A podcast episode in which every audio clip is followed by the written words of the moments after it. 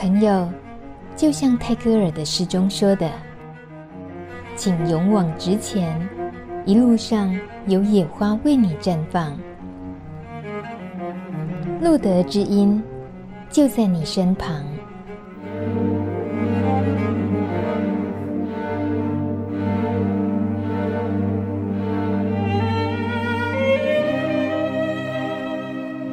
梦病，我走了。我没想到我会这样离开，我没想到我会第二次没有家。你每次说要照顾我跟玲玲，我都相信。我本来想去接着玲玲，把她带回来，叫她叫你爸爸。我们三个人一起组家庭，再辛苦也可以过下去。未来，只要身体维持好，我们在台湾可以开一家店，我们可以等孩子长大，我们可以活到四十岁、五十岁，可以一起相依为命，老夫老妻。我跟你在一起，我觉得艾滋病不可怕。但是其他的事可怕。我想住台湾，台湾给我快乐，台湾也给我痛苦。台湾的生活太复杂。我十几岁就来台湾，我很疲倦。我以为我很勇敢，我只要找到诚心过日子的男人，我一定好好做他的妻子。帮他照顾家庭，带大小孩，一起赚钱。玲玲她爸爸得了病，他传染给我，他先死掉了，我活下去，所以我才认识了你。你年轻力壮，你也活着，你是我看过最强壮的男人。但是不知道你为什么。还是把自己打败了。你说你是冤枉的，这次也许是，那下次呢？是不是啊？孟斌，这次我回去，我不会再来了。让别人笑我两手空空，只多了一个孩子，我还敢回越南？你不要来找我，我怕看到你。虽然我也很想看到你，看到那个我心里想的，在我们认识之前的你，你出社会之前，我离开越南之前，但那是不可能的，那又是会在哪里呢？那又是什么时候呢？光阴不会倒退，你我单纯的年纪早就不见了。在这个世界上，我们的一切都太难了。你懂我说的。在这个世界上，我们的一切都太难了。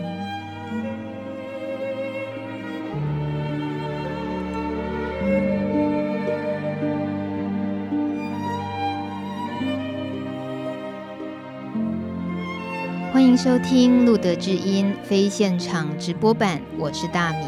刚刚听到的是今天的来宾，戏剧家汪奇梅老师为我们演绎《青春悲怀》书中的一段阮氏阿香的独白。老师好，你好，老师，我心揪的好难受哦，怎么办？不要难受，他一定会走出自己的一条路。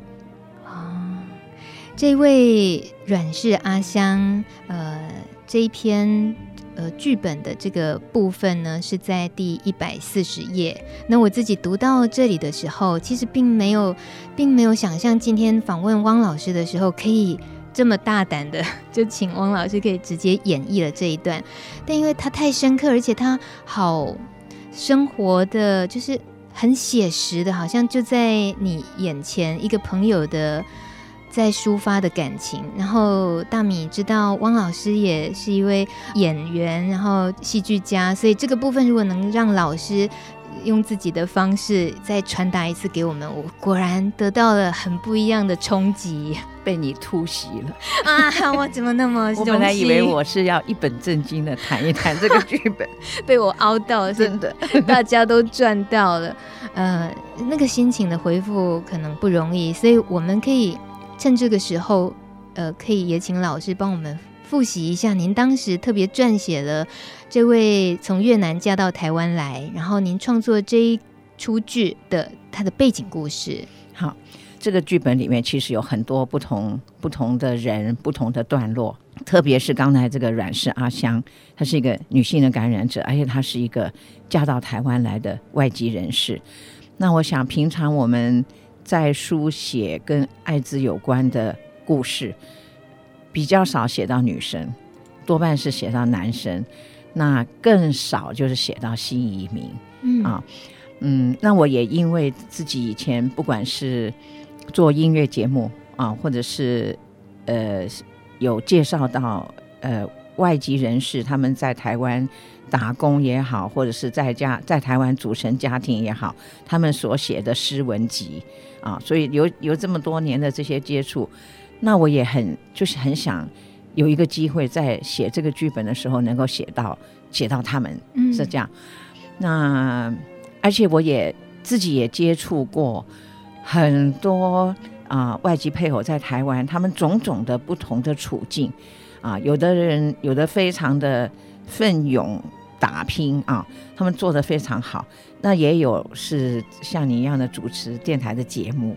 啊，或做翻译啊，这样子的工作啊，那里面有强有弱，也有很辛苦，自己要顾，呃，先生要顾小孩，要顾公婆，还一大家子人啊，好像一大家子人就靠他，靠他一个人在外面做工啊，但是他的他的某种面貌，他们的某种面貌就让我常常难忘，就说从。东南亚这个好像富饶的农田里面长大的一个女孩子，嗯，她的家庭就有很多人，好像都很辛苦的在一起过日子。她从小可能就要照顾家人，要照顾父母亲生下来的其他的可能五六个弟弟妹妹，对啊，但她还是这样的自在，这样的美丽，这样的能干，嗯啊，她从那样子的一个环境。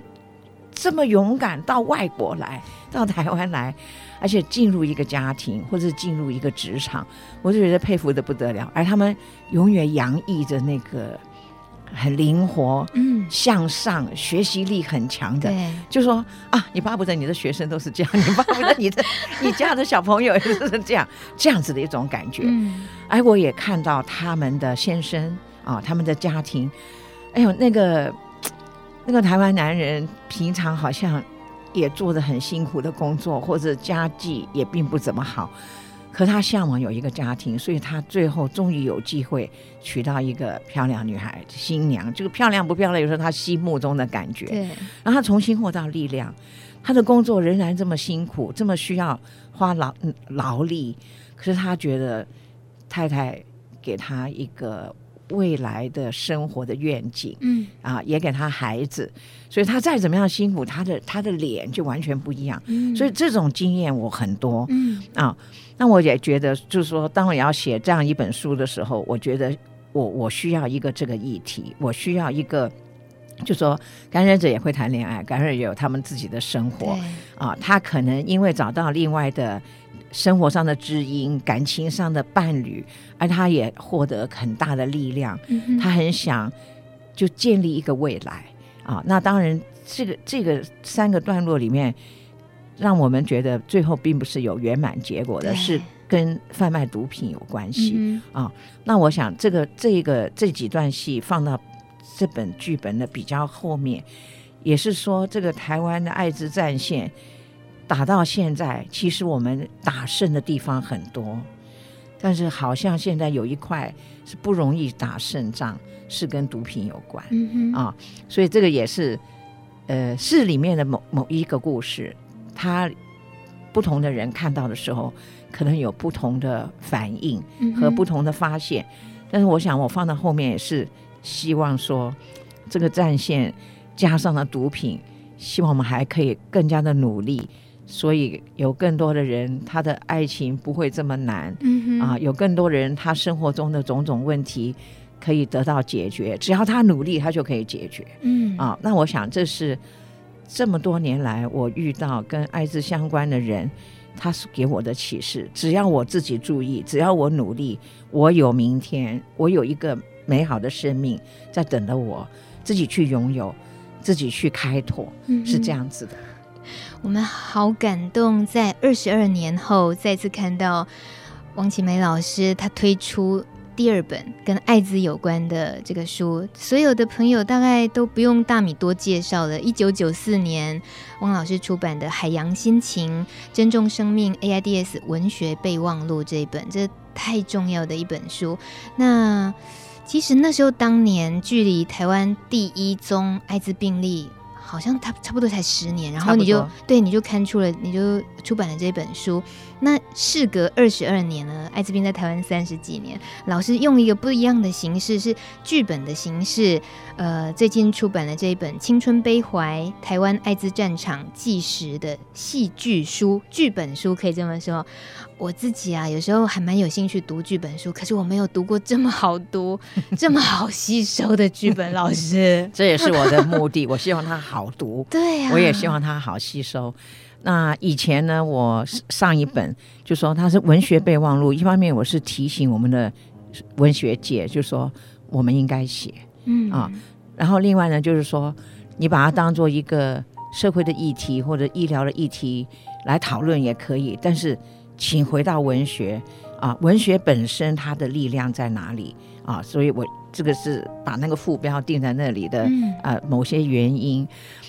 那我那个时候写散文，我平常都是多半是写戏剧的戏剧的那个形式，不管是论文或者是创作。但是我就觉得说，我还是回到散文吧，因为就像你说，从台台湾第一个案例到早期，我们的医疗还在摸索啊，然后我们的照护也不容易建立的那个时代，那感染艾滋是很辛苦的，他自己。受到的隔离之外，他得到的援助不大啊。那时候大概路德之音啊这一类的团体也非常的稀有，嗯，很多很多教会或者或者医院或者是护理人员，他们也是会做一点点，嗯，但是像现在这么这么有规模的全面性的这样子的工作，就是非常稀少。所以那我想社会也对艾滋怀有恐惧，不知道要怎么面对，甚至于。充耳不闻，但愿自己不知道，好像自己不去听、不去关心，它就不存在、嗯、啊，还是那样子一个时代。所以我想，也许只能用散文的方式，就是它是一个私密阅读的、嗯、啊，每个人可以偷偷的在书店打开，偷偷的买回家，安静的在图书馆看一看。或者是暗中向别人借，暗中借给别人，嗯，或者躲在自己的被窝里面阅读几篇，还是那样子一个时代，他不能，他不能公开，他不不适合公开讨论，也当然提不到扮演、嗯、啊。那我这本书出来之后。很多人，而且当然也再版重印过好多次。别人一直问我说：“你为什么写散文？你为什么不做戏剧？不是影响力更大？”嗯，我说会很小。为什么会很小？我说大家不敢来看，都是自己的朋友。嗯，就是我想，就是我们自己自己认识的人，嗯，可能可能感染者相关的人。可能感染者自己都不想来看，顾忌好多，顾忌很多，而且我不想知道，嗯、我不想跟人家一起知道，我可以偷偷的了解。嗯、所以散文那时候就用散文，而且散文有些是第一人称，就我我的故事，嗯、你的故事，他的故事，所以也也是拉近了阅读者跟这故事里面的主人翁的距离。嗯，好，那个时候是这样，但是我觉得这么多年来，社会真的渐渐开放，我们从。比较野蛮到比较文明，那么我们从我们的知识比较充沛，还有我们的医疗真的是很稳定的在前进。啊。然后社会上的这样像路德这样子的团体也很多，而且我觉得官方政府也正面的参与这样的工作，嗯。啊，并没有说我们只做一点点法律上的就好，其他的我不管，让你们民间自己去管。我觉得现在是是这个进步，我也很想分享于我的读者，嗯。啊，那我想知识越充沛的时候，人的情绪上的不良反应就越少，他的无谓的恐惧，他。他不晓得哪里来的歧视和隔离感，就会越来越减低、嗯、啊。其实我们就可以很理智的面对这件事情。那你越理智的话，你自己的。自己也越不容易感感染，嗯，那你对待其他的感染者或者可能感染者的态度也会比较正常，嗯，哎，是这样。老师，您这书里面，呃，就是包括刚刚我们说的阮氏阿香，然后还有切割出很多面、很多幕，是不同的剧情穿插，像是校园的，或者是呃，说用电话来呈现筛检的心情，那这些其实它都是以剧本的方式呈现。我。不排除您是想要提供一本免费剧本，提供这个社群随时取用，对不对？差不多是这个意思。我的意思是说，嗯，嗯我以前出剧本啊，都是我先写一个剧本之后，我都是为了演出而写，嗯啊，然后我跟我跟我的演员啊，跟我的设计群在排练的过程中，也不断的在修正啊，透过演员的嘴，透过演员的互动啊，很多台词就更加的饱满。然后等到演出的时候呢，我又这个导演就坐在后面做自己的恶评家，然后就觉得哎，这个地方好吗？那个地方好吗？我要不要再修正啊？以及我也会在要出版剧本之前写写的比较充分的这个舞台的描述、舞台指示、舞台描述，所以没有看过戏的人以后看到这个剧本，他也在脑袋里可以扮演，他也知道这个这个剧本当初是什么样子。但是我这一次写这个剧本呢，我的目的不是要我自己演出，我还没有演出，以及我也不见得说先写剧本以后还要演出。我觉得我希望更多的学校或者是社团，当他们需要相关的素材，或者有想到一个议题要要大大大来讨论的时候，他们可以先演一段我我已经提供的脚本啊。就就譬如说讲逆筛这件事，嗯，我们成天都在做推广，一直在说你可以去做匿名筛检，你的个人资料不会被泄露，你会很安全的去检测，而且为什么要在家里忐忑不安呢？为什么要头昏脑胀的去去恐怖呢？你就去吧，嗯哼，而且你遇到的人都会对你非常的友善，他们非常的了解，不晓得成天要讲多少次这句话，可是我好像每次讲的时候。下面的听众就眼睛睁大大说：“啊，真的吗？我好像没从来没有听过。”我心想：“天啊，成天都讲了几百次了，嗯、怎么都还不知道？”所以这这里面就可以就有这几段打电话的人就会想：“呃啊，原来原来是这么这么有趣。原来我打起电话来恐怕也是这个口气、嗯、啊。这个打电话好几段好几段，到最后我们看到这个人。”他一面拿手机，一面推着轮椅出去啊！这个当然我也是有意的这样安排，意思就是说，也有很多你你认为你想象中的身心障碍者，他也会打电话去问逆塞的事。嗯，他也意思是说，他也有防疫教育的需要。嗯哼，就跟你我一样，因为他也有爱的需要，他也有做爱的需要，就跟你我一样啊。有的时候我们会把他们。供在一个像天使一般的地位，认为他们是特别的，嗯，他们是不方便的，所以他们也是特别的，他们也是不需要的。那我想这是错误啊，所以我觉得这个也是我好像很想把它弄进去、嗯、啊，因为我也会遇到一些不同社群的人，他们会。私下问我说：“嗯，老师，我想问你一下一个什么问题？” 那别人就赶快走开，就说：“哦，汪老师的卫教时间到了。”哦，会这样讲哦，赶快，他要他他要讲一些重要的重要的事情，重要的资讯。所以我觉得说，我们觉得我们在学校里或在社会上常常提供这些资讯。而事实上，并不见得达到很多人的身上，嗯、甚至于学生不都不见得都知道。对，他好像有这个课，但是这个课到底谁在上？还有上课的时候，他到底耳朵在哪里？他的眼睛在哪里？所以我想，他真的是值得在一再讲，一再讲。而且我觉得不要漏掉任何人，不要认为说他大概不需要吧，或者，或者是说我讲给他听好麻烦哦，嗯、啊，我到底要。怎么描述给一个看不见的人呢？我要怎么描述给一个听不见的人呢？嗯、我要怎么跟一个坐轮椅的人说，如果你去做爱的话，你最好怎么怎么怎么样，嗯、你就说嘛。他们和你一样啊，一样正常，你就说出你应该说出的话。嗯这让人真的很好那个入口 的的这个意意义也在这里，它很好吸收，而且他就是完全嗯呈现的是那个人物他面对的。困难，可是他会讲话的方式，老师，老师真的是让我们很方便的情况就可以抓住那个角色会遇到的难题。所以，因为呃，我自己在这个社群的这些年，我我我发现越来越热络。那相关的社群有时候也想表达，哎，用什么样的方式可以让一般大众更好接受？我知道，我常常也遇到，譬如说学校，比如说教育部办的一些什么学生营啊，或什么，那我。哇，像或者是像一个护理协会，他们也会去征求微电影嘛？怎么搞的？那个 pattern 都一样啊，uh oh. 啊，一夜风流，晴天霹雳，对，然后非常颓丧，但又有人来开导他，然后他勇敢的走向未来，嗯、差不多都是这样。嗯、那我想，也许我们还有别的语言吧，嗯、啊，也许我们要谈点不同的事情吧。那当然，在写的时候，我就啊，很用心、很用心的一直在想，要怎么说。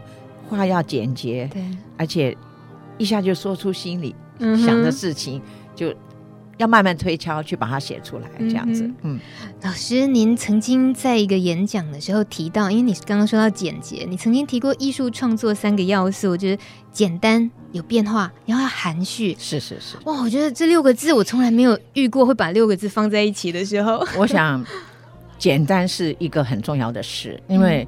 很多人想到创作的时候，他都想到要写的很复杂，要这条线那条线，觉得要有深度啊，又搞了半天，大家都累半死，他自己也累半死。其实我觉得简单第一件事情，就是艺术创作第一个要求，你第一个要做的就要简单明了。嗯，你要说什么，就用最简单最明了的方式去把它表达出来。但简单明了不是呆呆的。啊，所以你还是要有丰富的变化，不能从头到尾都是一样。所以你还是要有 variety，要有这个丰富的变化。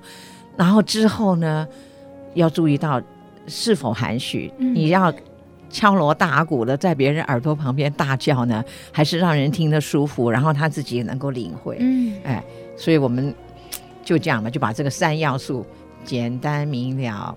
丰富多变，嗯、那含蓄，含蓄也表示要有内涵才能够含蓄，嗯、而不是什么都不讲，然后自己为含蓄 这样子。哎，可是老师，含蓄用在艾滋的议题，或者直接说这本这个剧本的创作上，那个含蓄会不会又更复杂的感觉到有些东西不能碰？会不会是这样？我不太觉得，我不太觉得是，嗯，因为嗯，就是就是这些人的日常生活嘛。啊，那都提到了，他用药也提到了，他可能跟毒品有关也提到了，啊，都提到。那你要怎么更加深入？可能需要知识。那我觉得，其实我们现在的各种网络上的资讯，就是尤其是一些，不是不管是公家的或教育部的，或者是协会的这些网站，都提供很充沛的资讯。嗯，有一般的，还有个案的。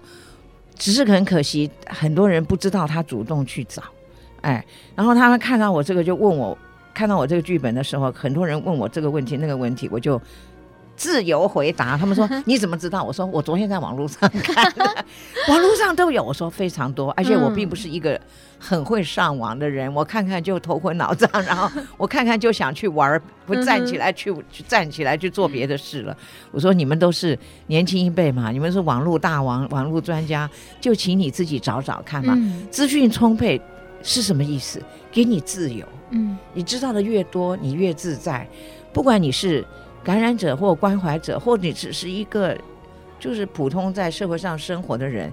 不要让艾滋这一块成为你心里的阴影，不要让艾滋这一块成为你永远不敢碰的，因为你越了解，你越知道，没有什么好怕的。嗯哼，老师，那这本书里头的这些艾滋战场纪实，那这个战场里面的这些战士们，是不是也都呃几乎都是出现在你身边曾经出现的人物？嗯，一方面啊，是说写这个剧本，当然。一开始的还是一个理理性的布局，嗯啊，我觉得前线这个逆塞一定要写，学校一定要写、嗯、啊。那么不同年级年纪的孩子们，他自己的反应，他可能他可能的遭遇，还有就是说他的同学们都应该被写出来。嗯，这个这才能够造成这些年轻人的认同。那当然，我想曾经发生过的过去。最早的那些感染者啊，我所以用那个被单缝不完这个段落来来刻画他们，来纪念他们。这些还有像我刚刚讲的，像阮氏阿香这样子的人物啊，并不是说我看到这些人物，所以我要把它写进我的剧本里，而是我先有这样子的一些个布局，然后我生活中曾经储存的人物，曾经储存的这些感受，嗯。啊，这些情绪，他们都开始越来越出来了。他们涌上来，所以我要说话的时候，这些人跑到我面前来帮我说了，哎，是这样。所以你说这个到底是写谁？我没有真的在写谁，但是你看到他，你觉得活生生，对，这就是你心里的那个人，嗯，哎，所以读者其实是完成这个创作工作的另外一半。啊，所以。他他知道，他心里就有这些人。我们自己去对号入座。对对对对对，看想要抓谁来对号入座都可以。所以他自己心里有储存这些感受。嗯，因为很多共鸣，就是包括老师您说那个校园里面的，不管是那个感染者的心态，他的被霸凌的心情也好，或者是同学是什么眼光看这个同学，其实会知道没有什么绝对的错。嗯，也没有真的有人那么恶意的想欺负人，可是很可能就是因为无知，然后透过那样子的老师设定那个角色的表现的时候，你会知道哦，我很可能也曾经这样子表现过，原来这会伤害到人。对，这是会这样。嗯、那另外就是，也有根本没有，也有跟他相处的很好的，对啊、哦，跟他相处的很好，他也要面对，他面对的是这个人是这个感染的同学。他生活中的难题，以及他自己的，他不是一个感染者，原来他难题也很多，他也要过日子，他也要考试。老天啊，那个他的同学，因为念了好几个，然后好几个学校，所以功课比较好，而且这个人他的生活都爱是累的，他就只好乖乖的用功。他说我不认真不行，嗯啊。那他这个宝贝的同学坐他旁边说：“你以后要转学，那 那我要去抄谁的作业？原来我要自己，对 我该自己读了，好像不认真也不行。就是这就是就是我们的人生嘛。嗯，我们常常遭遇难题，所以所以我们要想办法，因为想办法，所以我们重生。嗯，得什么病都是一样。我们常常碰到癌症的人，或者是心脏病的人，或什么人，他们都会说。”我就是因为得这个病，我重新开始我的人生了。我们平常以为说，我因为得这个病，所以我就完蛋了。对，结果他说相反的话。对，其实我觉得艾滋感染者这么多年来，也让我有这样的感受。他们身上有很多力量啊。以前我觉得，因为医疗还没有办法帮忙那么大啊，所以就是说他自己那个力量，让我们在精神上很很受感动。但是后来他的身体抵不过这个病毒嘛。但是现在身体已经可以受到那个药的帮忙，嗯、还有医生，还有各管师都知道怎么来帮助你。然后他自己，然后周就周围又有这么支持团体啊，然后消除他的心理上的各种问题，还有还有各种实质上的帮助嘛。所以他可以，他可以展现出他自己的生命力量，而且每个人都这么不同。啊，我觉得我们也不能说、啊、他们都是怎样的，他们都是这样，这是我们也过度把他们当天使看待，或过度把他们当做勇士看待。谁是勇士啊？我就不是 啊！就这样，我就吓死了。我成天都不知道要今天要怎么办。我今天下午要来要来采访，我中午就开始紧张，然后一直跟我的助理说：“现在不要拿这个问题，不要不要跟我讲，你赶快写那封 email，我们赶快把这件事情解决。我三点就要准备好。”他说：“你不是五点吗？你四点出门就好。可是我三点就要进空了，我不要吵。就是人总有各式各样的神经病啊。那我们就。”处理自己的神经病吧，嗯、就是这样。老师，你要跟你刚刚讲这些是认真的，就你真的会紧张，从三点开始就忐忑。All the time，我去学校教书，我现在退休了嘛。嗯、我以前去学校教，下午一点的课，我十一点一定要到学校。嗯，我坐那边心定神安。嗯，我如果十一点还在路上，我发疯了。老师啊，这本书里面我有唯一看不懂的一件事情是，在书序之前有几张照片，可是都没有特别说明。但这几张照片感觉它好像是有要传达什么吧？可是，呃，因为都没有注解，所以我想请问老师，它是不是有什么特殊意义？这就是这些照片啊，有一开始我们也是很很有，就说。一个艾滋相关的剧本一定干干的，人家听到剧本就开始先昏倒。艾滋剧本就算了，绝对不会打开。所以我们说啊，怎么让人家打开可以停久一点哦？Oh. 有一点照片一定很好。那当然，这个开始讨论东，开始讨论西，也有说请伟大的摄影师来帮忙，是吧？哎，不知道怎样事情。在各种紧急 状况，说 meet the deadline，最后最后变成 都选了很多都是我自己拍的照片哦。然后我就觉得紧拍谁？早知道老师那太好啦！既然早知道都要印出来的话，我就会去买一个更好的照相机，免得我在印刷厂就被那个印刷厂的那个工头。嗯很客气的讥笑，他说：“你跟伍佰一样，都是用手机拍的。”伍佰，你说歌手伍佰？对对，我就说哦，那我很伟大，原来跟原来可以跟他相提并论，可 以跟一个摇滚巨星，真不得了。但是就是那就像你讲的，他没有说明，所以你就看照片。嗯啊，那个照片呢，很多是就我们生活里可能找得到的，其实就是街头巷，对啊，就是我在转角，对啊，我就。好多张都是在捷运站旁边，哇，真不好意思，因为我就是我成天出没的地方。那当然有些，譬如说我去看表演，就看到哦，这个白发的这个澳洲籍的这个编舞家，他哎、嗯，他到台湾来，也也也在这个玫瑰古迹啊，在编舞。那又譬如说，哎，我看到很多绿绿意盎然的这。遮在一些摩托车的旁边，然后远方又看到我们台湾街头常常看到的这些招牌，我觉得哎，对，这张这个就是我生活中常常遇到的啊，不管你多么烦烦忧或者是奔跑，可是你有时候就会看到一些东西。诗人席慕容他看到他就说这也不错，我说真的，我觉得很难看，他说没有很难看，很好看，他说就很温暖，就觉得是生活中的。我说 OK。你你就是第一诠释人，嗯、所以呢，我就说大家自己看。我后面没有说，没有图说嘛，对我没有标注说来，这个就表示是什么，就是就是这个意思。自由解读，他没有他没有那么多的表示，他就是我们的生活。嗯、然后这个生活就是这个可怜的拿着手机的作者，走到东走到西，就像我写剧本的时候一样，就像我。思考创作的时候一样，或者我脑筋空空的时候一样。嗯，老师，您这么看艾滋的这件事情，从你二十二年前出版的那一本，然后现在你出版这本，今天跟我们聊的时候，其实是可以带着希望、带着生命力的这种。因为我眼见到台湾这个艾滋处理艾滋这件事情的进步。嗯，哦，我觉得很多医生、很多医护人员他们的努力。还有很多感染者自己所建立的自信和世界，那当然，我觉得很多支持团体所做所做的也是他们都自发的，就觉得好像这一块我们应该再努力一下。嗯，而且而且也是有一点，就是说，譬如说我们说到台东去帮助农民，哇，一呼百应，立刻那些台风之后采的那些果子就卖完了。那艾滋怎么样让人一呼百应？哎。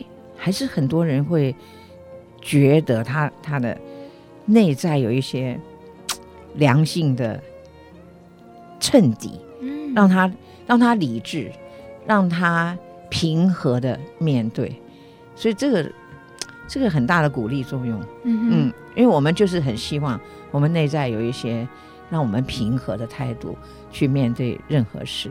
何况现在艾滋又不是什么任何事，它很普通的事 啊。这个普通，我觉得就是值得让台湾人知道。嗯哼，这种普通哦，尤其像这种最高教育学府，像国防大学，更应该知道，我是触及了非常敏感的社会议题。我知道这个，就是说每次都是出出现一个恐怖的事件，所以让我们重新看到。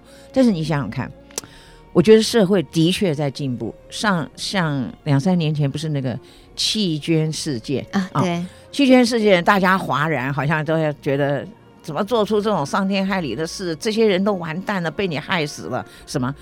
但是这次国防大学这个事件出现的时候，大家好像知识升高很多，嗯哼，嗯哼啊，并不会说你你这个人为什么要去上学，而是觉得。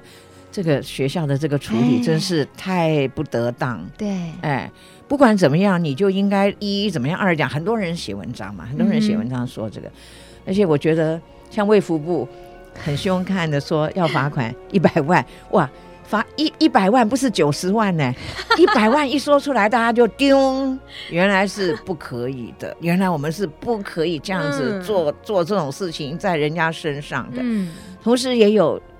慢慢有更多的讯息嘛，譬如说有八百多位二十四岁以下的学生，现在正在一百七十几个学校就读中。嗯，哎，好，原来，所以我说啊，我这个青春悲怀怎么没有趁那个时候赶快出版呢？没有，但是我想没关系，那个我这个书里只写了小学、国中和特殊学校，嗯，但是新闻报纸呢就帮我写了大学。所以我，我我以为到了大学应该比较没有问题，嗯啊，所以我觉得大学就是大人了嘛，啊，所以就是大人的故事了。但是我我想比较幼小的，这学校的氛围总是很紧张，老师又想保护，校长又想保护，对，越多动作可能就越不好，就是这样子。所以我想啊，那就就写这个小时候的事吧，比较年幼的事。那二这个长大的事就让就不用写了。哦，没有想到国防大学就 大大发作一番，大家、嗯、大家都知道。但是我真的觉得一个一样一样一样的事情，就反当然很可惜，就是说只有负面的事情才会登上报纸。嗯啊，那那个负面的感染也多少有一点，嗯、就像古代嘛，三十二三十年前总是不好的事情啊。那而且不好的事情大家最记得，不好的事情大家都要去相信，说人家在什么有人在公园拿了一个带。带感染的针头追着人发疯了，怎么会有这种事？嗯、那个针头，那个针头早就没有菌了，嗯、就没有病毒了，没有办法去理性思考，没有办法去得到正确的资讯，只只晓得就是闹鬼一般的人云亦云的，搞得大家不舒服。但现在我觉得已经很少了，嗯，嗯，而且现在卖书很难嘛，譬如说书店都很少，书店就很少。书店能够放这样的书也很难啊！居然也有人买啊！就居然 居然也有人什么话？不是真的，居然也有人买，我也觉得说蛮好的。大家都很想更进一步，嗯啊，而不是停留在过去。嗯哼，这本书绝对物超所值啊！因为这个不只是一本很好读的书，它是个工具书，尤其教教育圈很适合。我也很希望，对我也很希望说到。譬如说，我有朋友，我有学生，他们都在中学或大学教书，嗯。啊，所以他们自己看了之后，觉得可以跟同学们在班上阅读，然后必要时还说，老师可不可以出马来跟大家谈谈？当然可以，嗯。啊，而且我觉得我们写东西也是一样的，希望有那个年轻读者，他很直接的回馈嘛，啊，那么也有更远的，譬如说台中啊、屏东的。啊，一些办教育的人，他就说：“哎，我自己先看一看，嗯，至少我要买几本放在图书馆，嗯啊。那如果说更我觉得很很更适合的话，我就希望班级班级轮流阅读，嗯啊，然后能够让他们，就说像你讲基本的知识。”以及设身处地的一些想思考，嗯，而且在适当的活动场合的时候，就来大家一起演一出，真的，就挑挑其中一幕，对，某一。而且你说，因为文字很很平易，对啊，啊，文字又很平静，所以并不是需要某种什么受过十年训练的演技才可以演，他很多不同，就是他。就冷读，老师，你这个根本很容易就让人家进入戏里面的。是是是，让他冷读，他只是用平常的口气这样读出来，他可以读到字里行间彼此的关系和可能有的趣味，嗯，以及可能有的情感。这就像刚刚节目一开场，老师为我们演绎的那一段一样，就是整个完整的情绪。呃，就人物他遇到了什么事，我们都听得明白了。那当然，我们最幸运的是听到老师 放进他的感情，然后。演绎了这个角色，就是让我们感觉到，那真的是光是用听一出短短的剧，就可以感同身受那种心痛的感觉，替那个主角感受到他遭遇的东西。所以不只是听有这个魔力，那如果大家呃有这本书当工具，演的时候，在这个社群里面，在学校一个小小的团体一个表演，哇，那个传达力，我相信非常有渗透力的。所以老师，我可以冒昧的请问，您允允许就各种情况给予小小的改编吗？我是指其他人各自的发挥啦，各自的发挥，我觉得好。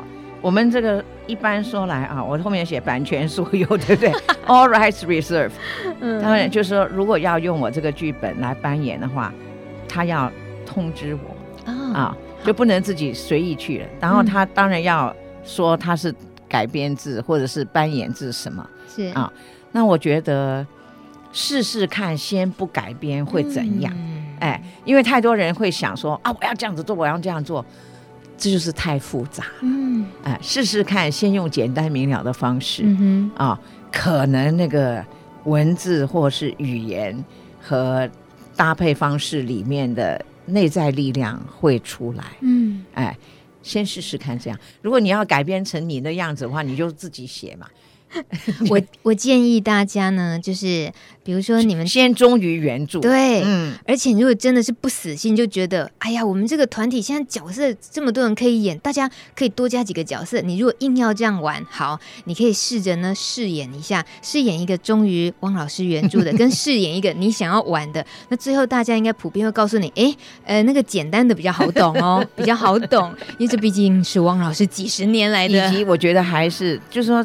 这个可能作为一个一个一一个版本嘛，嗯、也许你有触触发你更多创作的那个力量，你也可以写另外的剧本。嗯哼，我是真的希望大家都能够创作出来更多不同的东西。嗯，嗯，让说这件事情变得容易，而且就大家表达的方式也变得比较多元。是是是是。嗯。嗯就好像陈宇航的推荐序在这本书里面，他提到阅读剧本能够使你无论在朗读声或者静默之中，都能抓住剧作家内心的思索与热情。那最后分享这句话是，我想是回归到汪老师的思索与热情的这个部分，因为你已经丢给我们好多年的，呃，就是。仔细思量、推敲之后，一个最棒的、最好让我们吸收的，可以让艾滋社群很好表达的剧本。但是事实上，回归到您自己内心深处，您的热情这么多年来没有消退。这是我想是这些人一直在在我记忆中走来走去。当然另外一方面是说，社会上的一些一些状态。所以我说，世界有事，心中有人嘛。嗯，世界有些事情使你觉得。我真的应该再写一个，我真的应该把他们写出来。嗯、那我在那个作者序的一开始，我是提到二零一二年我去世界艾滋会议嘛。那就像任何这种大型的会议，这个层次上，第一大家就想政治人物一定是最最引人注目，所以所有人都在想，是总统会来呢，还是国务卿会来呢，还是谁会来演讲？接着就是有钱的人，嗯啊，有权利的人在最上面，然后有钱就。财团和企业家愿不愿意捐助啊？愿不愿意再再呃提供资金，让我们做更更深入的研究啊？更进一步的这个医疗的发展，好，也是很令人注目。接着就是专业者，医生、护士、研究者，他们的 panel 也很热门，我们都很想去知道说还有什么发展，还能够做成什么。接着就是这些就感染者，还有支持团体。那艺术工作者呢？也不能没有，因为你不能干干的一个学术讨论会，就是没有没有文采，嗯、所以就在不同的每一层楼每一个角落，可能都有一个不同国家的艺术工作者，把他长期所做的一些东西在这边做呈现，可能是故事，可能是摄影，可能是影像啊，可能是什么，然后那边是有点冷清的、哦、啊，不像。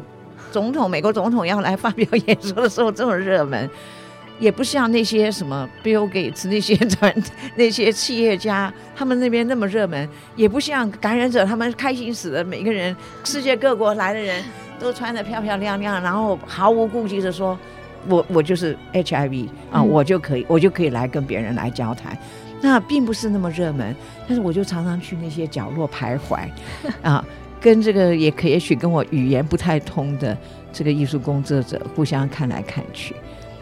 那我知道，他们就是跟我一样感觉，世界有事，心中有人，我非做不可。我要多花一点时间在这件事情上，因为你不能，你你创作，你不能说哦，艾滋太好创作，我来创作，这不是赶赶时髦，不是热门，嗯、就是你真的心里心有所感，然后你要去寻找，寻找一个一个恰当的方式，然后把它写下来，所以你也。你跟你的对象之间，你跟你所表达和记录的事物之间，是一个怎么样的一种和谐的关系？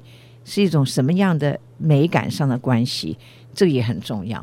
所以他们就安安静静的在那边，我也安安静在那边看了又看，看了又看，互相传递你心里的事跟我心里的人，我们要自己我知道你为什么这样做，啊、嗯。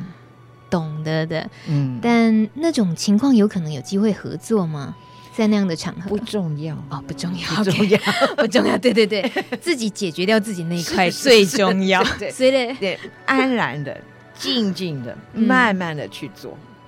所以老师，您这个意思是在艾滋的社群里面要做这件事情？所谓的这件事情，就是所有想要为这个议题想要多尽一份心力，其实最终还是发自自己，是不是真正自己的内心，以及你最恰当的方式，嗯、你自己觉得最恰当的方式，嗯、不能看到哦哦写剧本，那我也写剧本吧。也许不是你最恰当的方式，或者是别人在征求微电影，我也去做微电影，要做出来怪怪的，比较那什么，那也有。但是我觉得说你自己觉得最恰当的方式，也许你只是帮忙打电话，也许你只是陪伴，也许是你你有很好的文笔或者是思思考力，你也可以写不同的文章，去去唤醒其他人的了解。嗯啊，我想每个人都想办法，想办法。想一点办法，就是一定要有方法，嗯、哎，想一点办法，然后尽力，以及也要学习，学久一点，慢慢来，不要急，真的。老师就帮我们回答了一些呃帕斯体朋友们，我偶尔会听到这样的朋友们，他们会感受得到很多呃社群对于这个。疾病啊，这个病毒啊，想要呃帮助什么，或者是呃陪伴他们什么，或者像我们这个节目，他们感受到了，然后他们也似乎想做什么。就是老师刚刚讲，他心里已经有有这个事，有这个人，他想做什么。可是呃，其实那个不容易找到他到底能做什么的。先照顾好自己啊，哎，先照顾好自己，不是说感染者照顾好自己，像我。也要照顾 好自己，所以我我要写作的时候才不会腰酸背痛。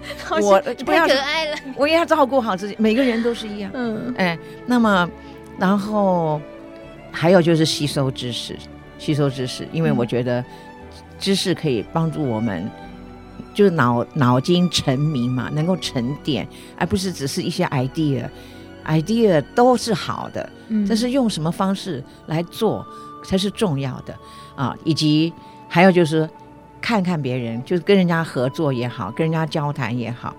那我觉得这这个这个跟跟这个病啊，跟这个治疗，跟这个事情的认知上，我们还能够做什么？我相信每个人可能都会找到自己的位置。嗯哼，自己舒服的，然后。能力可以长期的，可以啊，这也蛮重要的。是，当然你你你也可以去参加游行，说一次就好，那也那也很棒。你愿意出来走，走得满头大汗。对对，但是我觉得你如果想，心里常常想，那我该做什么？那你就自己想办法做一点这样子。谢谢老师，我们大家也要记得这个《青春悲怀：台湾艾滋战场纪实戏剧》这本书，呃，由豆点文创出版的，九月份已经出版了。大家不管是去书店翻一翻，如果嗯有什么顾虑，不想买回家，就翻一翻。好，OK。然后有机会的话，真的就拿出来，大家找几个朋友可以演绎一下。对，我想很多就是现在的书店能够卖剧本的其实很少。嗯啊，那在你家附近也许也没有，也许你可以先到呃金石堂或者博客来的网站。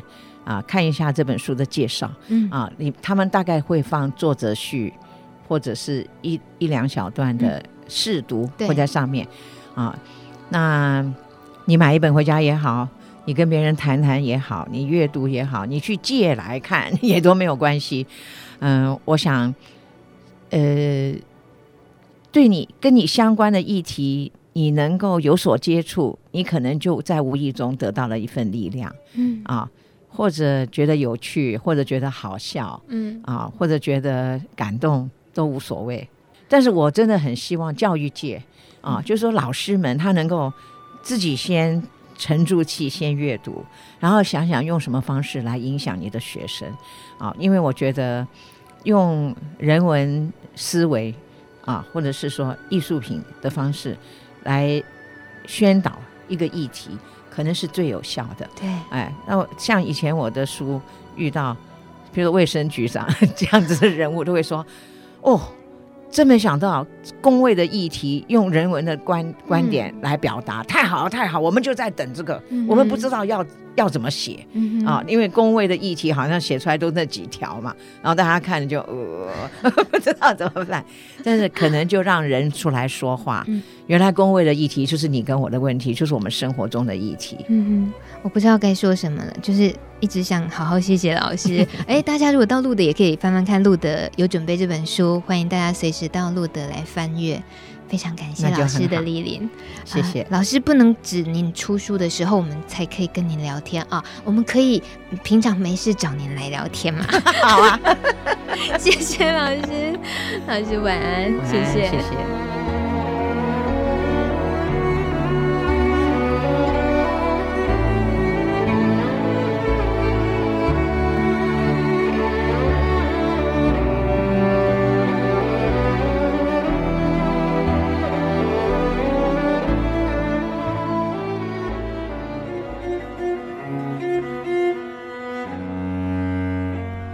本节目由路德协会制作播出。